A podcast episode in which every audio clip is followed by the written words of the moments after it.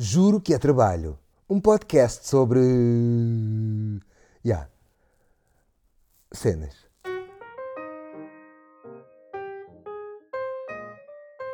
Olá a todos. Hoje a conversa é com o João Rodrigues. Eh, João Rodrigues é chefe no Feitoria, restaurante com estrela Michelin desde 2012. É também o criador do projeto Matéria, a extraordinária empreitada que junta produtores de todo o país numa rede só. Uh, durante o episódio, três desses produtores juntaram-se à conversa: a Célia, da Neptune Pearl, o Francisco, da Porcos Natura e o Miguel, do Hortelão, do Oeste. Foi uma pequena viagem pelo país que espero inspirar uma grande viagem pelo país a todos. Mas eu e o João começámos a falar sobre a evolução da profissão de chefe. A profissão tem, tem mudado muito, isso é um facto, e no nosso país essa, essa mudança ainda é mais notória, porque em termos gastronómicos, eu penso que Portugal está, tem um, um atraso grande para o, para, o, para o, resto que se passa na Europa, um, bocadinho derivado às pessoas focarem-se muito numa, numa base tradicionalista e, portanto, verem com algum com alguma desconfiança outro tipo de cozinha, se calhar uma cozinha mais criativa. E, portanto, durante, isto, durante muito tempo, essa cozinha criativa uh, existia principalmente em, nos hotéis e uh, em um, um, ou outro restaurante uh, muito específico, mas não era assim uma coisa muito, muito comum. mas fomos falar, muito conservadores, não é? Temos sido muito, temos sido muito conservadores. Muito conservadores e, e, e havia de facto muita falta de informação. Ou seja, as pessoas não tinham essa informação mais uh, virada para a gastronomia. Obviamente que há sempre pessoas que são que viajam e que, e que, e que conhecem, mas a grande maioria das pessoas eh, eram muito fechadas numa, numa ideia de, de muito virada para a cozinha tradicionalista. Era, era muito comum, ainda é muito comum nós ouvirmos pessoas a dizerem que os nossos queijos são os melhores queijos do mundo, afirmações deste género. Sim. E para mim só é possível dizer-se quando as pessoas não conhecem o que, o que nos chega lá de fora e se calhar estão a comparar o nosso melhor com o pior que nos chega, que é o que nos chega às grandes superfícies. Pois, é simplificar demasiado o problema, não é? É não ter conhecimento. E, portanto, quando não se tem conhecimento, uh, obviamente que tudo aquilo que nós conhecemos e que nos é cultural uh, uh, assume uma proporção, se calhar, de, de, de, de monopólio da situação, não é? E, portanto, essa é uma das situações. Portanto, eu quando comecei há 20 e poucos anos atrás, 21 anos atrás, uh, ninguém queria ser cozinheiro, não é? Uh, ser cozinheiro era uma profissão uh, que não era bem vista. mas de facto, e a maneira como funcionavam as próprias cozinhas era completamente distinta. Portanto, eu, eu trabalhei muito em hotéis nessa altura, lá está, porque nos hotéis havia já uma certa diferenciação e ainda tínhamos brigadas de 50 pessoas numa, numa altura dessas. Uma, uma, coisa muito hierarquizada, estruturas muito, muito hierárquicas, uh, as pessoas demoravam muitos anos para, para evoluir e para crescer na profissão, uh, as próprias pessoas uh, eram pessoas que eram muito, que se entregavam muito, davam muito à profissão, trabalhavam muitas horas, mas, mas também eram pessoas que não, não tentavam alargar o seu conhecimento, eram muito uh, operacionais, tinham uma tarefa, faziam aquela tarefa muito bem, mas tudo o que saísse fora daquela tarefa já era mais complicado, tinha que ser outra pessoa. Então, eu acho que isto era, o, o nosso país era um bocadinho assim há uns anos atrás, era tudo muito, cada um tinha a sua função, faziam aquilo, aquelas horas, aquilo acabava, iam para casa, recomeçavam no dia a seguir. Então, eu acho que era um pouco assim. E depois, com, com o passar do tempo, as coisas foram mudando, foram, foi,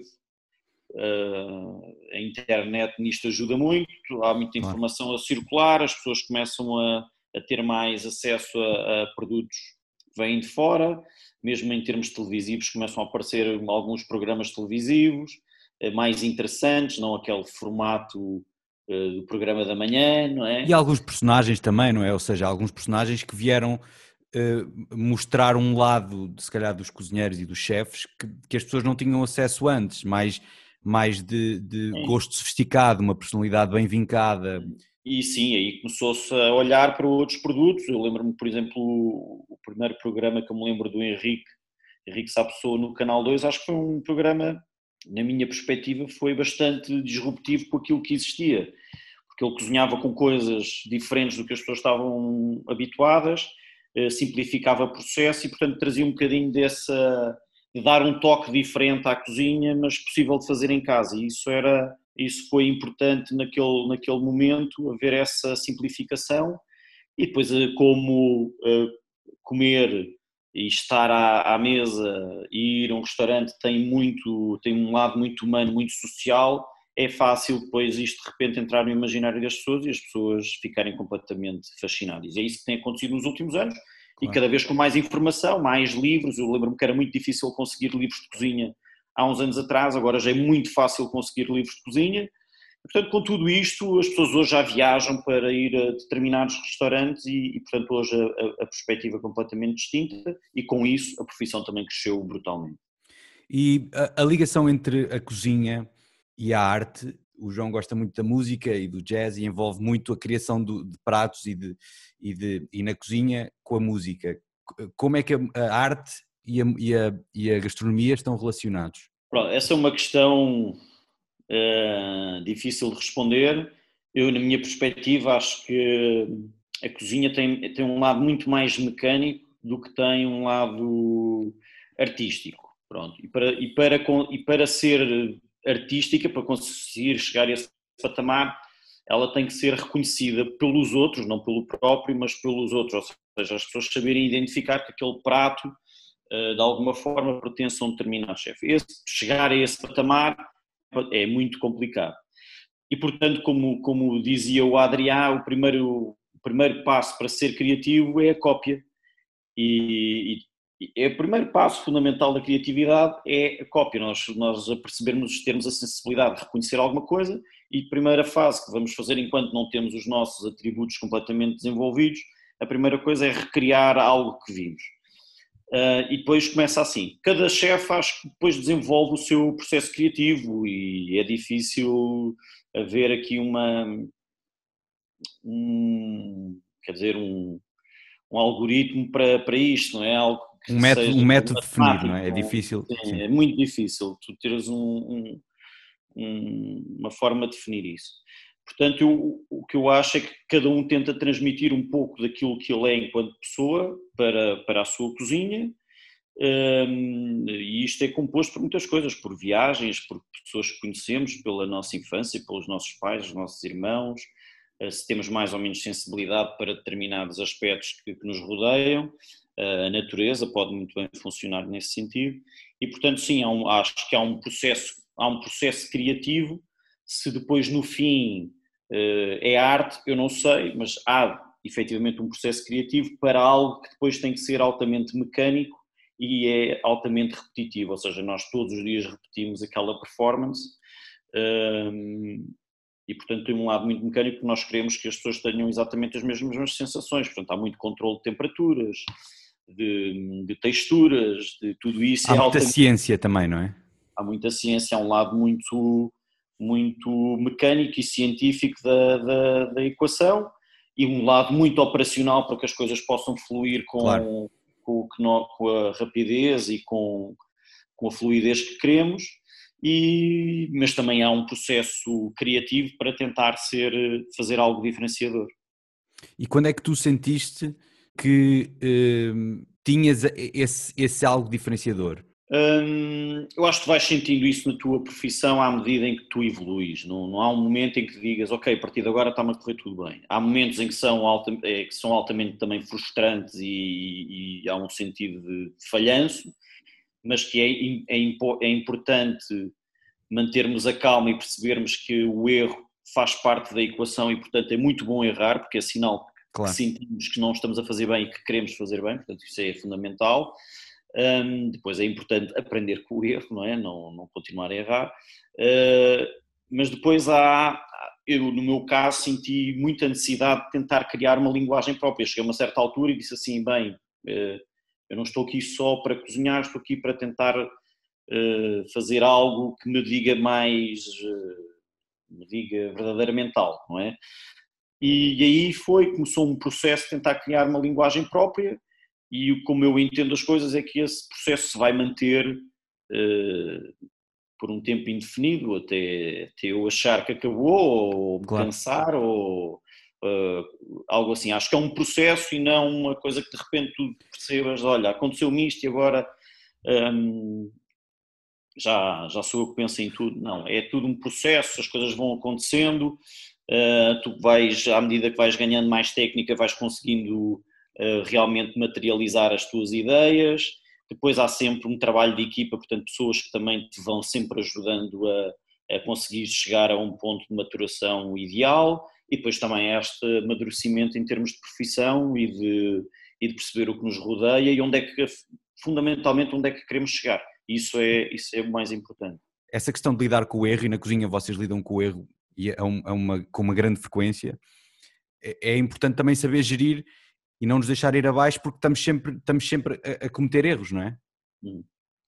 Sim, eh, aliás, as pessoas normalmente associam o ambiente na cozinha a um ambiente super agressivo e austero e agora está um bocadinho instituído que é assim. Mas não é bem assim, quer dizer, eh, há uma, há uma tensão e há uma pressão exatamente por causa do erro, porque nós estamos, imagina, tens eh, 30 clientes por noite, vou dar o exemplo do feitoria, mas tu serves 15 pratos a cada um, portanto estamos a falar de mais de 300 pratos por noite, em que as pessoas acham, ah, aquele restaurante só dá 30, não é? mas tu estás a dar 300 e tal pratos. E, portanto, cada pessoa tem exatamente que saber, eh, e e ainda para mais porque é uma engrenagem, todos nós funcionamos como uma engrenagem, e, portanto, se alguém, em algum momento, eh, as coisas não correm como estavam previstas, toda a engrenagem vai ser afetada e, a partir daí, todos os clientes seguintes vão ser Claro. afetados por isso. Nós não queremos isso, isso é tudo o que nós não queremos. Portanto, nós através da operacionalidade e da, da experiência, vamos criando métodos para que isso não aconteça e depois há uma tensão grande para que isso de facto não se passe no serviço, até porque estamos a falar de produtos altamente caros, temos que ter respeito por esses produtos porque estamos a tirar eh, produto à natureza e portanto temos que ter muito respeito por eles e, e não querer estragar e, e- e- em última análise estamos a falar de dinheiro estamos a falar de satisfação dos clientes, portanto eh, há muita pressão naquela, naquelas horas para que nada, para que nada falhe. Com essa ideia, recebemos a Célia na conversa. Olá Célia, Olá, boa tarde. está-me a ouvir? Olá, Ótimo. João. Tudo bem? Como é que estás? Tudo. Obrigada. Conheço aqui uma pessoa que está um bocado traumatizada. Comeu uma vez uma, uma ostra estragada e diz que não come mais nunca. As pessoas geralmente ficam alérgicas para sempre. Até Exatamente. provarem por mim, da minha mão. Pronto. Eh, era, era- foi uma solução que eu sugeri também. Ahm, então vamos começar por aí. Como é que eu sei que uma ostra não está estragada? Portanto, quando uma ostra está aberta, hum, está morta, nunca se deve comer, não é?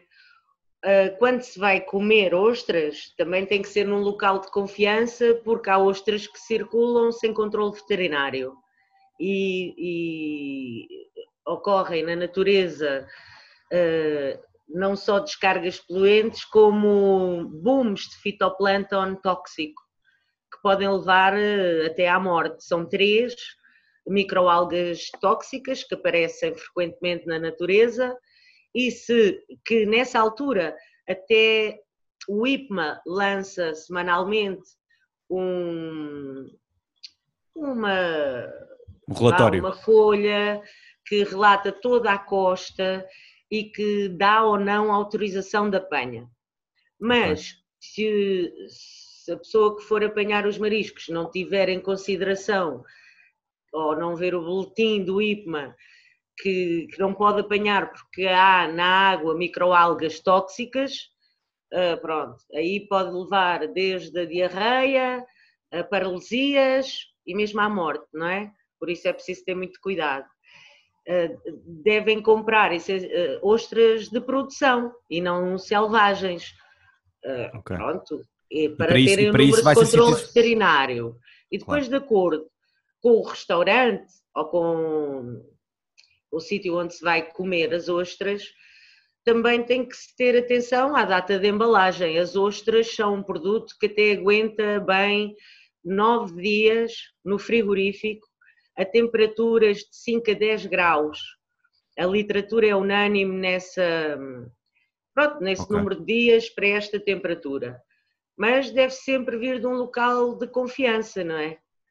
Também Claro. se pode passar, também pode, também pode acontecer a pessoa ser alérgica ao produto Claro. e por isso se sentir mal. Há dois fatores. Há o fator natureza, que pode não estar nas boas condições, mas também está, há o fator alergia. Há pessoas que são Claro. alérgicas e não sabem. E a ostra é um alimento super completo e hum, pronto, o que se pode tornar até um alimento pesado para certas pessoas. Sim, eu, eu, eu, eu, a, a ler um bocadinho sobre isso agora, hum, percebi uma coisa que eu não sabia, a a riqueza nutritiva da ostra. Exato. A Célia pode, pode falar um bocadinho sobre isso, porque eh, um, um Olha, exemplo... não uma- costumam gostar que eu diga isto, mas eu tenho um, um livro muito antigo que é do Sr. José de Brito, ah, que por acaso era um anarquista lisboeta, que a mulher era peixeira e vendia ostras.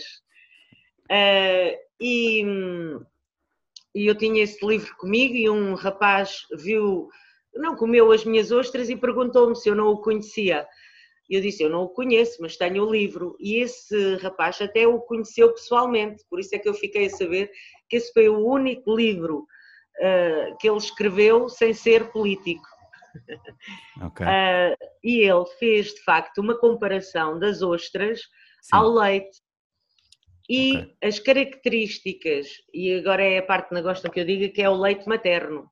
É Certo. só comparável ao leite materno, porque tem todo o complexo de vitaminas B, tem todos os micronutrientes, oligoelementos, tem ômegas, ufas, muito importantes para nós também, para a nossa manutenção ah, dos órgãos de uma forma geral.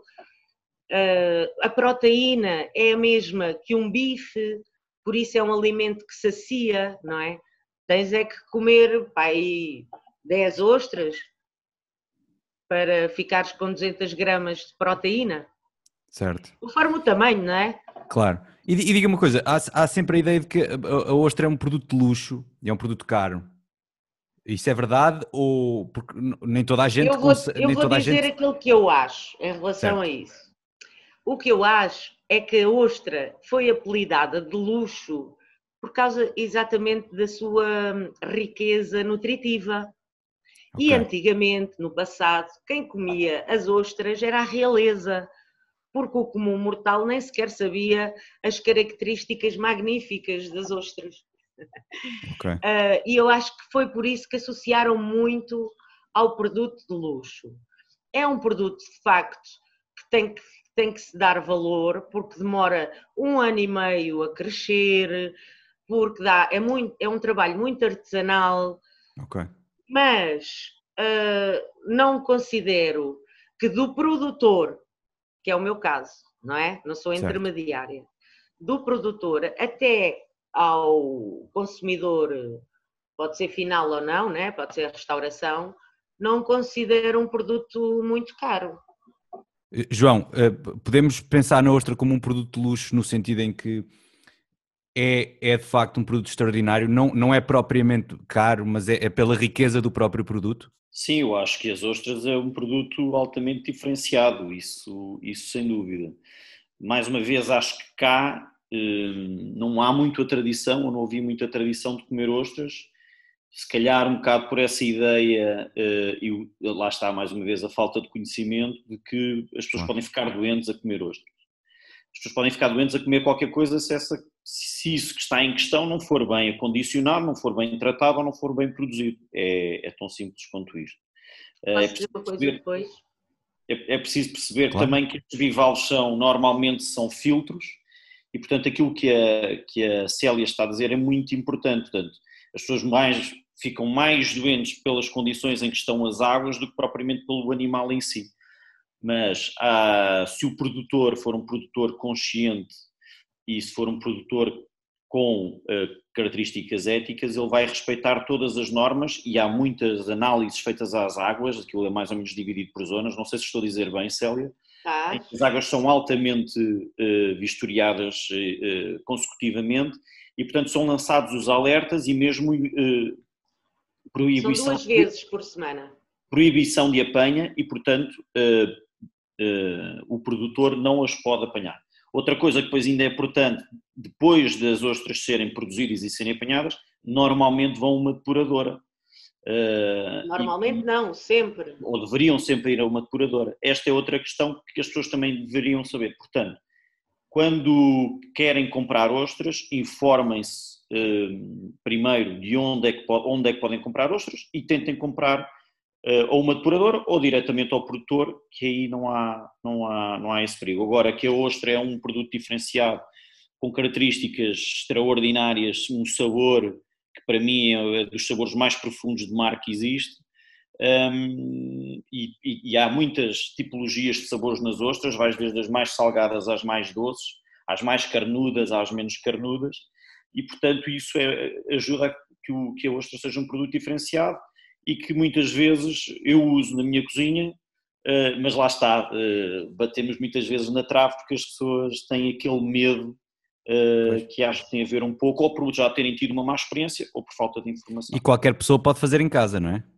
Sim, é fácil. Então, claro. Então, para comer, para comer ao natural é o mais fácil, desde que saibam abrir a ostra, que também não é uma coisa propriamente fácil, e precisam de uma faca específica para abrir a, a, a ostra, desde que consigam fazer isso, as ostras é, é, um produto muito fácil de se comer em casa, sim. Ou abrir ao vapor, ou cozinhar como outro bivalve. Exato.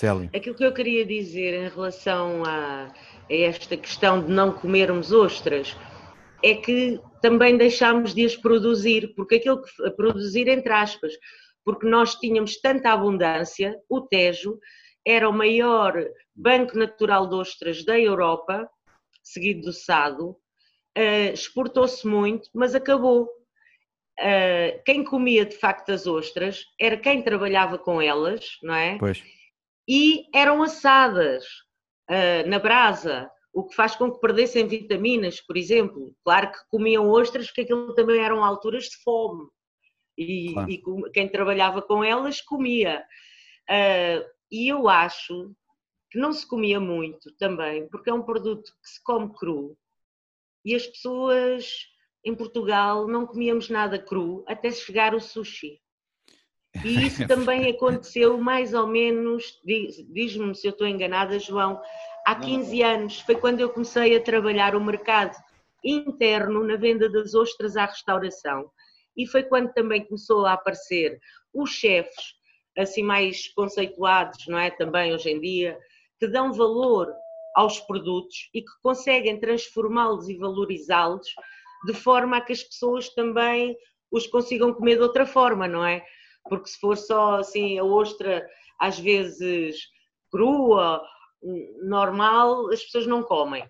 Mas se tiver um toque de um chefe, assim com, sei lá, o João faz um, eu nem sei como é que se chama, peço desculpa, é leite de, de quê? tigre. É, não é? Leite tigre de amêndoa. Exato.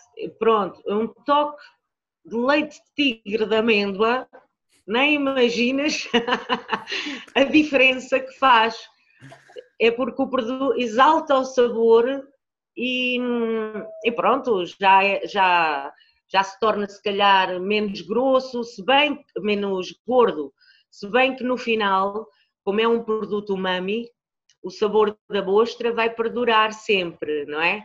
Mas arranja-se ali uma panóplia de sabores uh, interessante, com o toque do chefe e que foi o toque do chefe também que deu a possibilidade de pequenos produtores uh, conseguirem trabalhar eh, no mercado interno.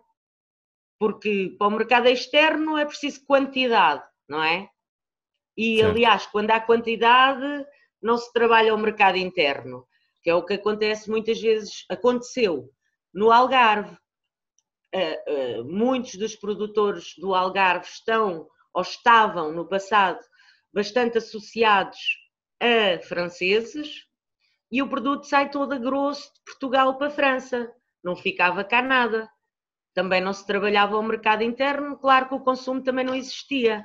Nem sequer uh, se valorizava o património português, tanto gastronómico como genético, uh, sociocultural, não é? E o projeto Hoje dia matéria. É as vão mudando. E o projeto matéria permitiu que muitos produtores chegassem aos chefes nacionais e ao mercado interno. Exato, impulsionou muito e continua a impulsionar, não é? Porque está online e, Ah. e a toda a hora, praticamente. Olha, eu praticamente também tenho muito trabalho, mas não tenho ido para a rua. Porquê? Porque me telefonam, que é espetacular, porque antes ias bater às portas, mostrar o produto, ainda faço isso, mas quando tenho tempo. Ou seja, não é uma prioridade para já.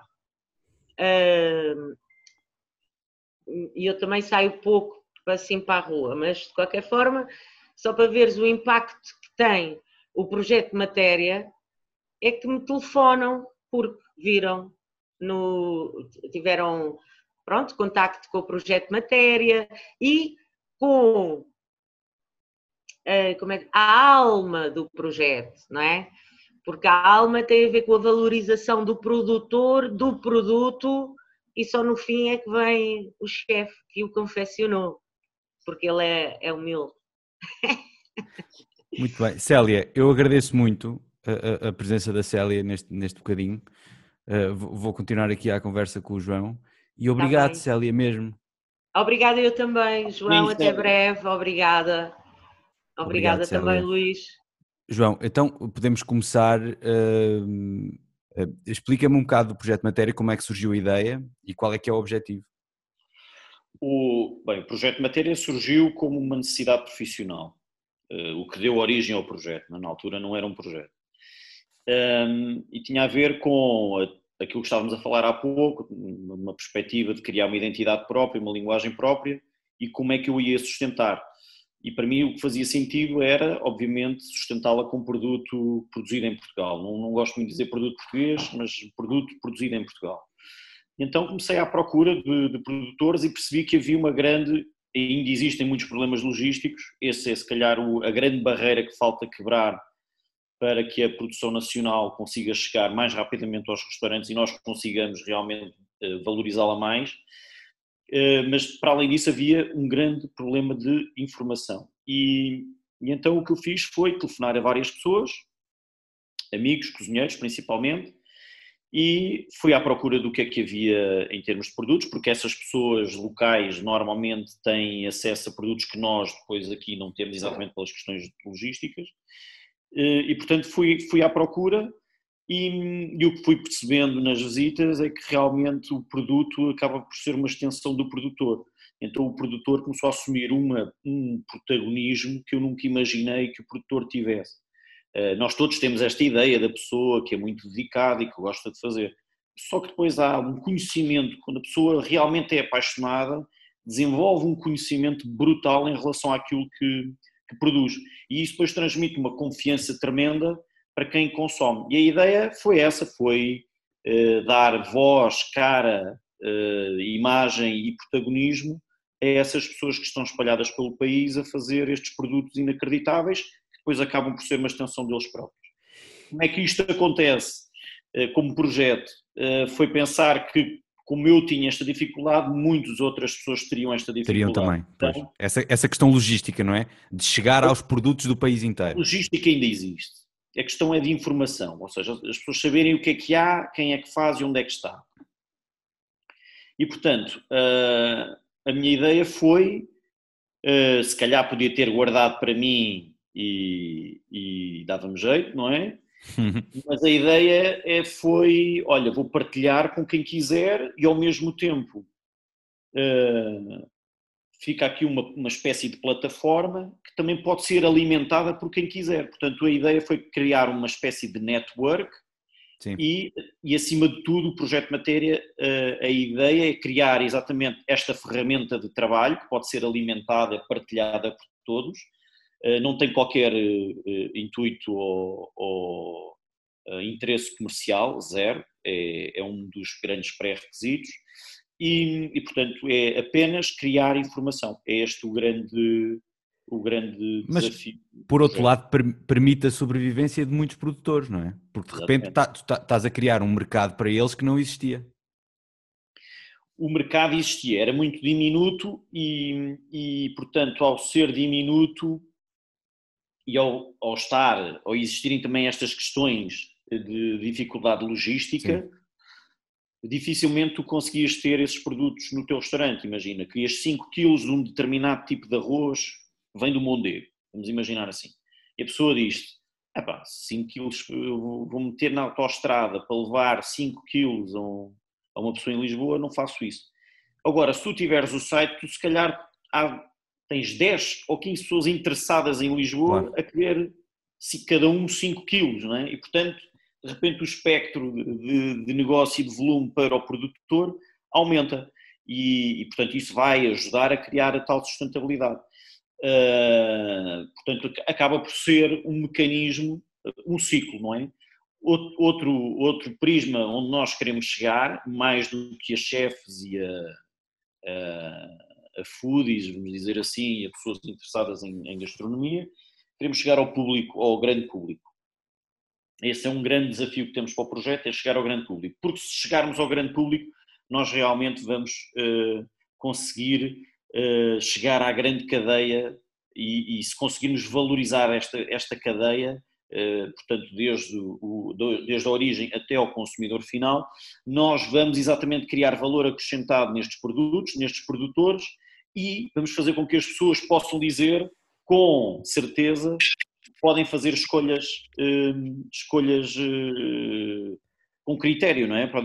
Uma escolha só se faz quando, quando se tem informação, portanto as pessoas podem fazer escolhas eh, conscientes, ou seja, querem Exato. ter uma alimentação Sim. à base de produtos sem, sem químicos, sem, sem, sem intervenção, podem escolher fazê-la. Se não quiserem, também podem escolher ir por outro caminho. Sim, porque no fundo, a, a, plataforma, o projeto está a criar, e tu estás a criar informação e acesso, não é? Informação Toda... e acesso, exatamente. Eu diria que são as palavras-chave. Entretanto, recebemos aqui o Francisco. Francisco. Boa tarde. Eu não sei Olá. se estão a ouvir. Conseguem me ouvir? Sim, Conseguimos sim. ouvir. Conseguimos ouvir. Então, tudo bem, Francisco? Olha, obrigado por ter juntado a nós. Um, obrigado. E eu vou direto ao assunto e, e tu, tu, fazes parte da Porcos Natura e eu gostava de perguntar que, quais são as características especiais do porco alentejano. Então, o porco alentejano é uma espécie autóctone e, infelizmente, com cada vez menos exemplares uh, em Portugal, que é, a única, é o único sítio onde há. Neste momento são há 4 mil porcas reprodutoras em todo o mundo. Uh, é uma raça muito característica pela rusticidade e porque nunca, ao fim de, destes anos todos, nunca foi muito melhorada, muito, nem foi geneticamente modificada. É uma, uma raça muito peculiar, eh, muito rústica, habituada sempre a estar na natureza eh, e é aquela que, que nós apostamos. Ah, a minha família também sempre esteve ligada à, à produção dessa, dessa raça. Uh, é aquela que nos faz sentido pela envolvência toda da exploração que temos e, pelo, e pela montanheira, que é, que é a fase em que eles comem bolota, todo esse enquadramento uh, é o animal que melhor adaptado para o tipo de produção que nós fazemos. E como é que são criados os porcos?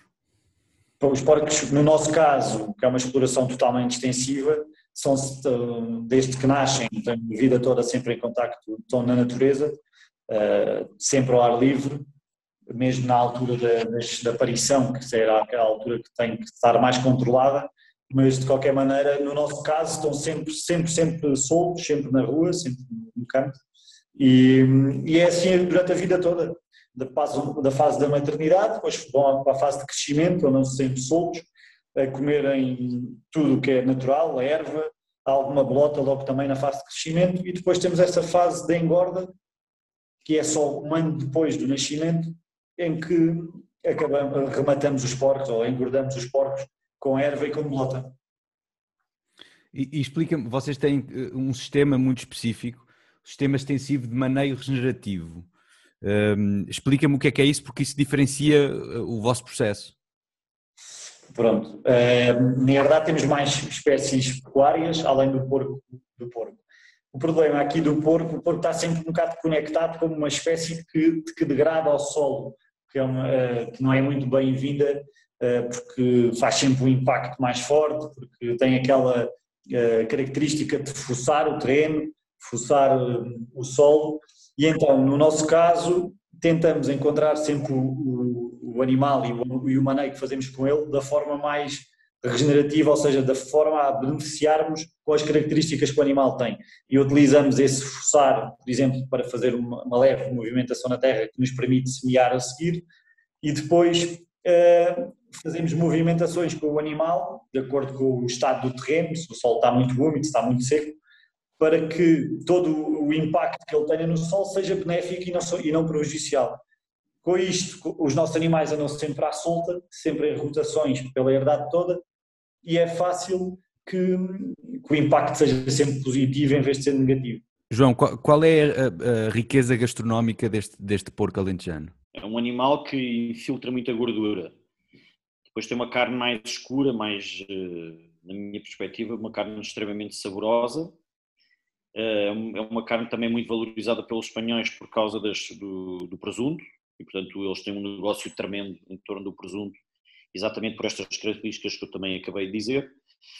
E portanto é um, é um, é um animal que tem, em termos de sabor, eh, tem características extraordinárias, mesmo atendendo às diferentes peças que o, que o animal tem. Portanto, é, é, é preciso é ver que, eh, em muitos casos, há cruzamentos de raças de, de, de lentejano com outras raças para criar maior volume de carcaça e, portanto, ter mais quantidade de carne por animal. E o que o, o, que o Francisco faz no seu, no, na sua exploração é exatamente o contrário, é tentar ao máximo eh, preservar a raça como ela é, sem, sem haver eh, cruzamentos, para que depois tenhamos acesso a um, a um produto absolutamente único e, e, e verdadeiro. Eh, Francisco, e qual é o impacto do projeto Matéria no vosso negócio e na maneira como vocês chegaram a, a outros, a outros mercados, a outros chefes, a outras pessoas? Foi bastante positivo e bastante rápido. Uh, isto está agora a fazer, acho que está, por esta altura faz um ano agora que, que entrei no, em primeiro contacto com, com, o João, na altura do primeiro confinamento.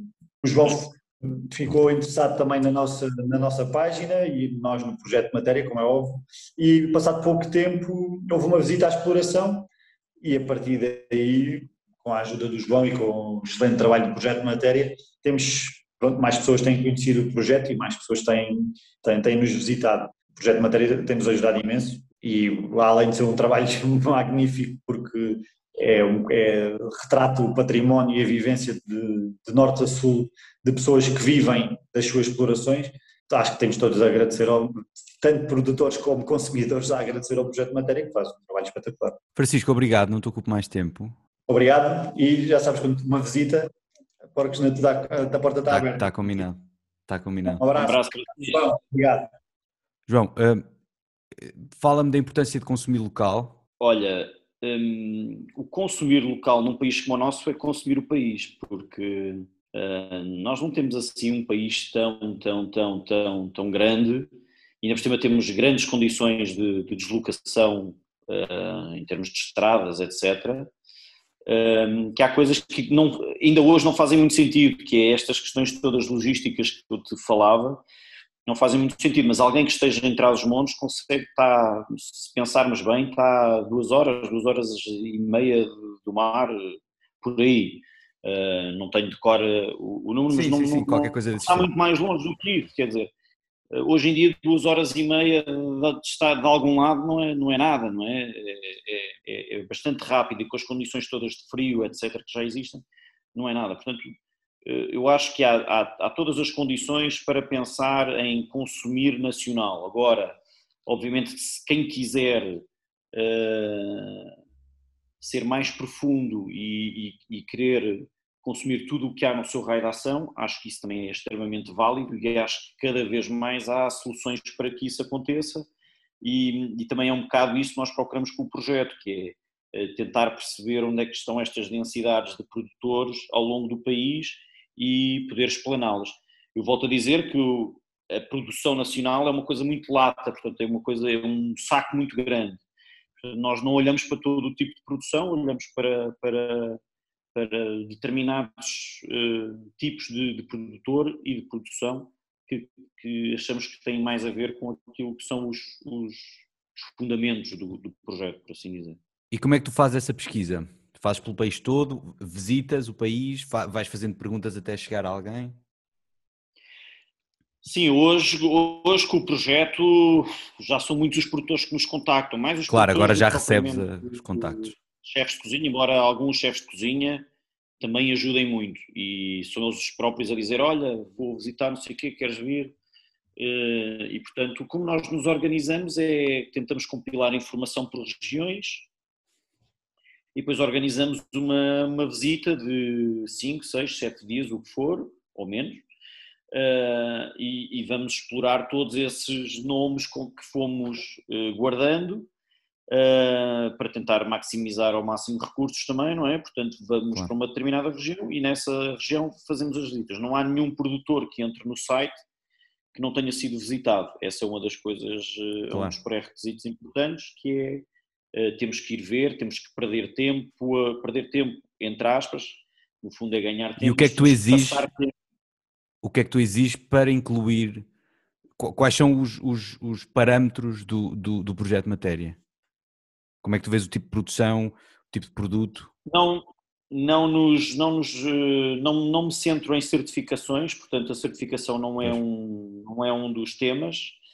Nós acreditamos muito mais nas pessoas e, portanto, tem a ver com uh, o que a pessoa é. Se é uma pessoa apaixonada, é claro que depois há a parte toda de não usar ou de, ou de manipular pouco ou de, de, fazer pouca intervenção, isso é muito importante, não, não utilização de químicos é muito importante, o cuidado que tem com, com a alimentação dos animais no caso de serem animais, o tipo de pesca que é feita no, no caso da pesca, portanto hum, temos muita atenção a isso e principalmente vamos aprendendo com, que, com os produtores também o que é que depois vamos acrescentando à, à ao, a, estes, a estes parâmetros, eh, porque, porque depois há, há, muitas falsas ideias, não é? E, portanto, eles ajudam-nos muito a desmistificar muitas situações e a perceber que as coisas não são todas preto e branco, há um degradê de cinzentos enorme aqui pelo meio e, portanto, é, é, isso é importante para nós. Fundamentalmente, eh, como eu já te disse, são as pessoas e a maneira como elas se entregam ao que fazem tu tiveste uma, uma, uma estrela Michelin antes agora desta nova vaga, portanto foi em 2013, se não me engano, e como é que é a pressão de manter durante tantos anos uma estrela Michelin? Bem, a primeira, a primeira estrela Michelin no, no Feitoria foi em 2012, estava lá outro chefe, entretanto ele saiu, eu fiquei e depois a partir daí, 2013 em frente, já foi, já foi eu uh, sozinho.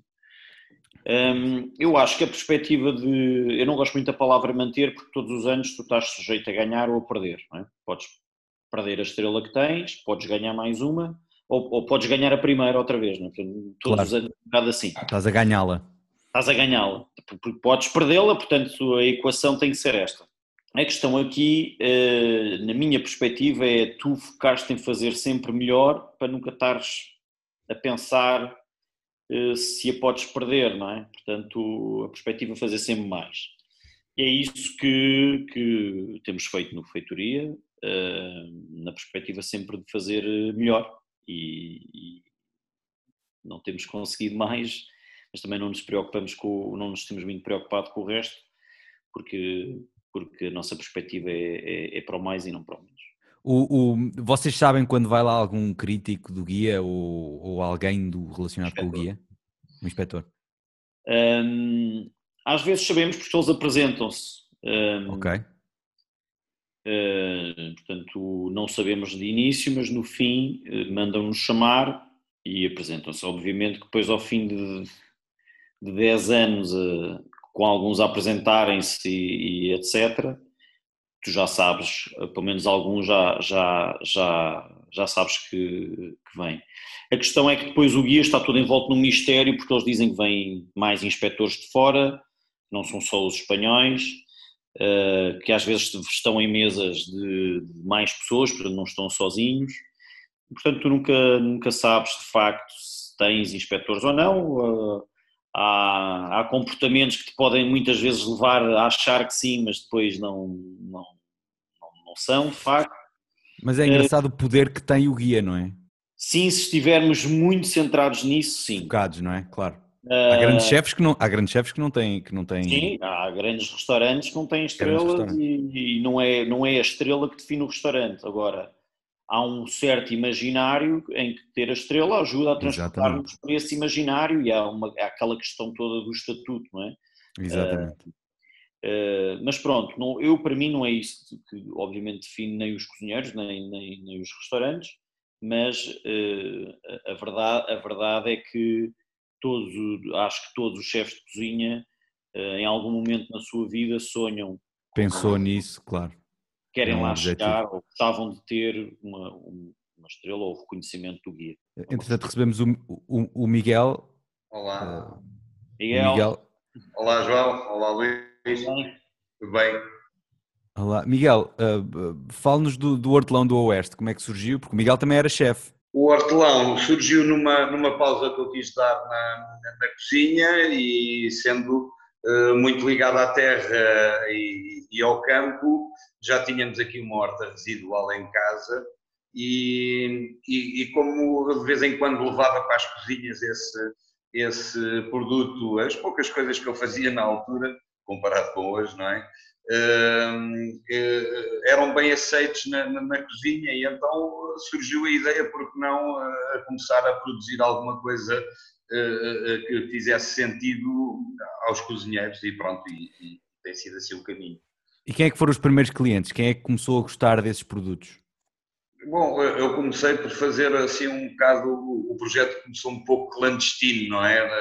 Para ver a, a- a aceitação, portanto a coisa até foi, foi assim muito pequena, o, o- que nós éramos e o, que já chegámos já, já foi um grande passo. Então comecei aqui pela, pelas areias do Seixo, eu penso que era o, o chefe Leonardo Pereira que estava aqui, e fui começando e ele abriu o leque para o João, que eu não conseguia eh, eh, trabalhar nessa altura porque, porque era clandestino, não é? E ele não conseguia colocar nas cozinhas dele para, para, para trabalhar o produto, eh, eh, com a taberna da Rua das Flores e com, com, com mais uns quantos chefes, mas foi assim uma coisa muito, muito curta na primeira, na primeira abordagem, portanto a primeira época foi um verão, foi muito curto e depois eh, para percebermos um pouco como é que iria correr e depois é que decidimos avançar no inverno seguinte eh, para, hum, pronto, para, para, para engrenar neste, neste projeto sem ser clandestino. Para, para expandir, não é?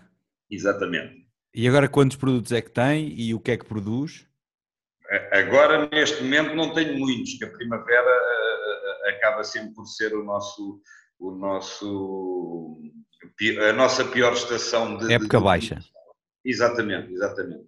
Mas eh, eh, isso posso lhe dizer que, que de, de variedades e de produtos eh, por ano faço mais de, de 600 variedades. A última vez que eu cataloguei tinha 600, não voltei a catalogar e a, e a coleção foi crescendo, porque nós fazemos essa coleção também de sementes, vamos recolhendo de- de- de- das nossas produções as, as sementes. Hoje, hoje foi o dia das, das mostardas e das misunas de fazermos essa recolha.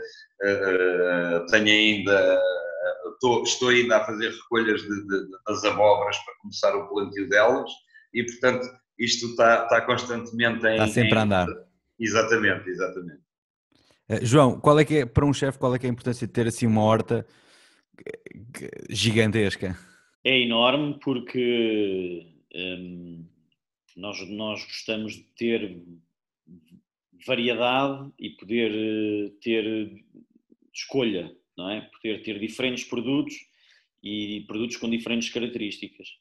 E para mim, especialmente, e para, para muitos chefes, a sazonalidade conta muito e, portanto, nós queremos ir ao sabor da sazonalidade, cozinhar com tomate quando há tomate, com abóbora quando há abóbora, e para isso é, é preciso saber essa sazonalidade e é preciso fundamentalmente estar em contacto com quem produz, porque eles é que nos vão dizer quase de semana a semana, nós já fazíamos, já estávamos a fazer um trabalho muito interessante com o hortelão, que era no início da, da, da- da temporada prever o que é que íamos gastar para esse ano e portanto íamos de estação em estação, de época em época, de mês Sim. em mês quase, à procura dos produtos que, que, que eles poderiam estar eh, a pensar fazer para depois nós termos. Mas E, portanto, claro, tinham menus, menus preparados em antecedência para temporadas diferentes. Sabemos de antemão que, ou planeamos de antemão que produtos é que vamos ter. E como vamos muito ao sabor da, da estação, portanto não, não temos tomate o ano todo, portanto já sabemos que quando tivermos ervilha, queremos ter ervilha, quando houver fava, queremos ter fava, ou courgette, ou isto depois é, aplica-se a todas, a todos os, eh, todas as variedades, mas com aqui com a especificidade de escolher mesmo a variedade em si. Portanto, alface, que alface é que tu queres, para que é que queres? É para grelhar, é para comer crua, é para assim, é para assado, são folhinhas, é, portanto, tudo isso é falado eh, e pensado sempre com o Miguel, portanto já estávamos a fazer esse trabalho. Eles é que planeiam a produção em função dos seus clientes. Eles também não trabalham só comigo, trabalham com, com muito mais claro. gente e, portanto, vão de porta a porta perguntar com quem trabalham, obviamente, como é que querem planear esse ano e depois ficamos um bocadinho todos dependentes da se a natureza quer ou não. É amigo ou não. Deixa, se deixa ou não e, e temos que aceitar que é assim. E como é que são estas produções diferentes, Miguel? Que pedi, tem muito, muitos pedidos muito estranhos ou, ou, mais específicos? Eh, há pedidos muito específicos eh, eh, porque cada vez mais querem, querem primar por, pela diferença, está a perceber? Então claro. poderá haver, para nós é complicado porque nós como fazemos, imagino, uma coleção de tomate, eu não, não poderei nunca abrir o precedente a nenhum cozinheiro dizer, epá, ele, ele pedir-me só tomate preto, epá, é, é uma complicação para a nossa dinâmica de, de horta, nós, nós assumirmos essa, essa parte, ou quem diz o, o tomate diz o pimenta, eu só quero o pimenta amarelo pequenino com o bico para o lado direito. Impossível, não é? Eu acabo por ter uh, essa mescla e, e, e, e, graças a Deus os cozinheiros têm-se adaptado a essa, a, essa mescla, não é? No, no, fundo, a, até nem são tão chatos nessa, nessa parte de, de, de, da especificidade. E as pessoas em casa também estão a ficar cada vez uh, mais importadas de onde vem o produto? Sem dúvida, sem dúvida. Cada vez mais as pessoas preferem eh, saber ou tentar quase rastrear o seu produto que, que, lhe, chega, que lhe chega ao prato, não é? Eu acho que isso, cada vez mais as pessoas estão, estão sensibilizadas a esse tipo de, de, de, de destes, pequenos projetos, eh, da filosofia destes pequenos projetos e, e depois adaptam-se bem a, a, a, essas mudanças, não é? João, esta mudança das pessoas um, o projeto de matéria também contribui para isso? Sim, era como, era como te dizia, a mudança toda que aconteceu também parte daí e tem a ver claro. com aquilo que falávamos de informação. As pessoas, quanto mais informação têm, não só de quem produz, mas é os benefícios que traz para a sua saúde e, por outro lado, o que é que uma produção muito mais intensiva e transgénica, tudo pode trazer de nefasto para si. Portanto, quando eu falava em criar formação para que as pessoas depois possam valorizar a cadeia e só valorizam quando conhecem o, Miguel, por exemplo, e o que é que o Miguel passa para fazer aqueles legumes, o que é que ele faz e porque é que faz e como é que faz, só nessa altura é que as pessoas vão dar valor e vão querer pagar o preço justo ao Miguel pelo preço que ele tem, pelo produto que ele tem. E é aqui que as, que as mentalidades começam a mudar e depois eh, as pessoas podem fazer escolhas, ou preferem pagar mais caro, mas têm a certeza que têm um produto cheio de sabor e feito de uma forma ética e consciente, ou então preferem ir, não, não vou dar nomes, mas preferem ir a um, a um sítio onde as coisas, eles não sabem a sua proveniência e muito menos da, da forma como foram feitos. Portanto, eu acho que sim, há muito mais interesse por causa das pessoas, porque as pessoas também têm muito mais informação sobre tudo o que as rodeia. Miguel, muito obrigado por este bocadinho. Muito obrigado, uh, Foi ótimo e, e boa sorte. Um grande abraço aos dois. João, como é que se ajuda o talento, os, os novos chefes, os, os, os sous-chefes a crescerem, a, a, a, como, é que, como é que a formação ajuda, ajuda eh, mais pessoas a, a aprenderem a cozinhar? Eu acho, eu acho que acima de tudo uh, tem que haver essa noção de talento. As empresas ainda continuam a apostar muito em produtividade, em em folhas de Excel, em olhar para, para, para essas questões e esquecem-se muito que se potenciarem talento, eu não digo que isso não é importante, atenção, eu acho que essa parte é muito importante, mas também é importante potenciar talento e o talento só se potencia, na minha perspectiva, dando ou, liberdade para, principalmente liberdade para errar.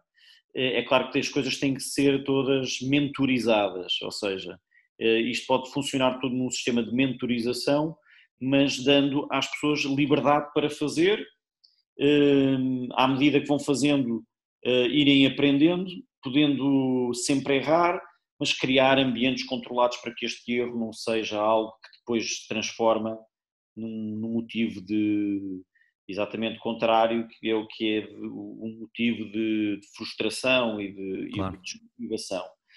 Portanto, hum, nós nas nossas cozinhas estamos sempre muito atentos a este talento que não chega, só, só talento não chega, tem que estar sempre acompanhado com uma boa dose de atitude, de capacidade de perseverança, de trabalho, de sacrifício, mas eh, muito honestamente eu, eu ouço muito as questões de e que são questões que são importantes, que têm a ver com o número de horas que se trabalha em negócios deste género, os ordenados baixos que se pagam, que são tudo coisas que têm que ser revistas, a, a, a, monstruosa carga de impostos que, que, os restaurantes, a que os restaurantes estão, estão sujeitos. Uh, tudo isto é fundamental haver rapidamente uma conversa sobre tudo isto, porque é muito importante, mas uh, eu acho que quando as pessoas trabalham por gosto, quando estão verdadeiramente embranhadas e apaixonadas, todos estes sacrifícios, estas coisas todas que eu falei, são todas muito menores porque a pessoa dá, dá claro. uh, voluntariamente e percebe que esse investimento, esse dar, uh, esse investimento é feito em si próprio e não uh, num, num, num, terceiro.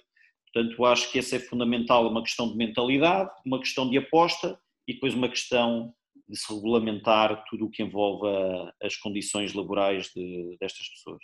Para acabar, eu costumo sempre pedir uma, uma pequena referência, um, portanto, um livro ou um programa de, sobre culinária que tu achas que funciona bem e uh, um restaurante sem criar inimizades, especialmente. Olha, um, eu vou-te dizer um dos livros que mais me marcou. É um livro. Eu ainda andava na, na escola, é um livro de 98, penso eu, okay. uh, que se chama Os Gênios do Fogo. Ok. Los Gênios del Fuego e é um livro que fala de uma crescente uh, vertente vanguardista de um grupo de chefes uh, na Catalunha. E, portanto, okay. alguns destes chefes são o Ferran Adrià, o Van Roca, o, o Santi Santa Maria, que são hoje um, uh, eh, as figuras máximas da, da, da gastronomia. Uh, e é um, é um livro que mostra várias vertentes, não só a vertente que na altura estava a explodir da cozinha molecular, a chamada Sim. cozinha molecular, mas também mostrava uma outra vertente muito mais de, de, de, de, de origem, de produto, de, cozinha de fogo, uh, mais explanado no Santo e Santa Maria. Portanto, este livro foi, se calhar, o livro que me que me fez eh, sonhar com, com, com um certo romantismo e uma imagem uh, daquilo que eu queria para mim e que sempre e sempre, sempre fico fascinado a olhar, porque depois tem o processo criativo de cada um. É um, é um livro que me fascina muito olhar e, e, principalmente porque foi um livro que marcou uh, profundamente na altura e que me fez sonhar com, com outros voos uh, e portanto é um livro que me vai que me marcou e que vai, que vai me sempre acompanhar. Engraçado. O restaurante, eu, eu digo sempre o Echevarri, o assador Echevarri, porque uh, eu acho que ali está tudo representado o que eu mais gosto na, na cozinha, que é, uh, é um sítio inóspito, uh, com um grande produto, muita proximidade com os produtores, a cozinha no Echevarri é só fogo, porque é um assador, mas é toda a relação do, do, do chefe com, com, o próprio restaurante e do restaurante com a região e, e, a simplicidade aparente que o restaurante tem, mas que depois é, é, quando lá se está, é de uma complexidade brutal e é arrebatador, na minha opinião. Muito obrigado, João. Um, ocupámos um bocadinho mais do que devíamos ter ocupado, mas, mas agradeço-te muito.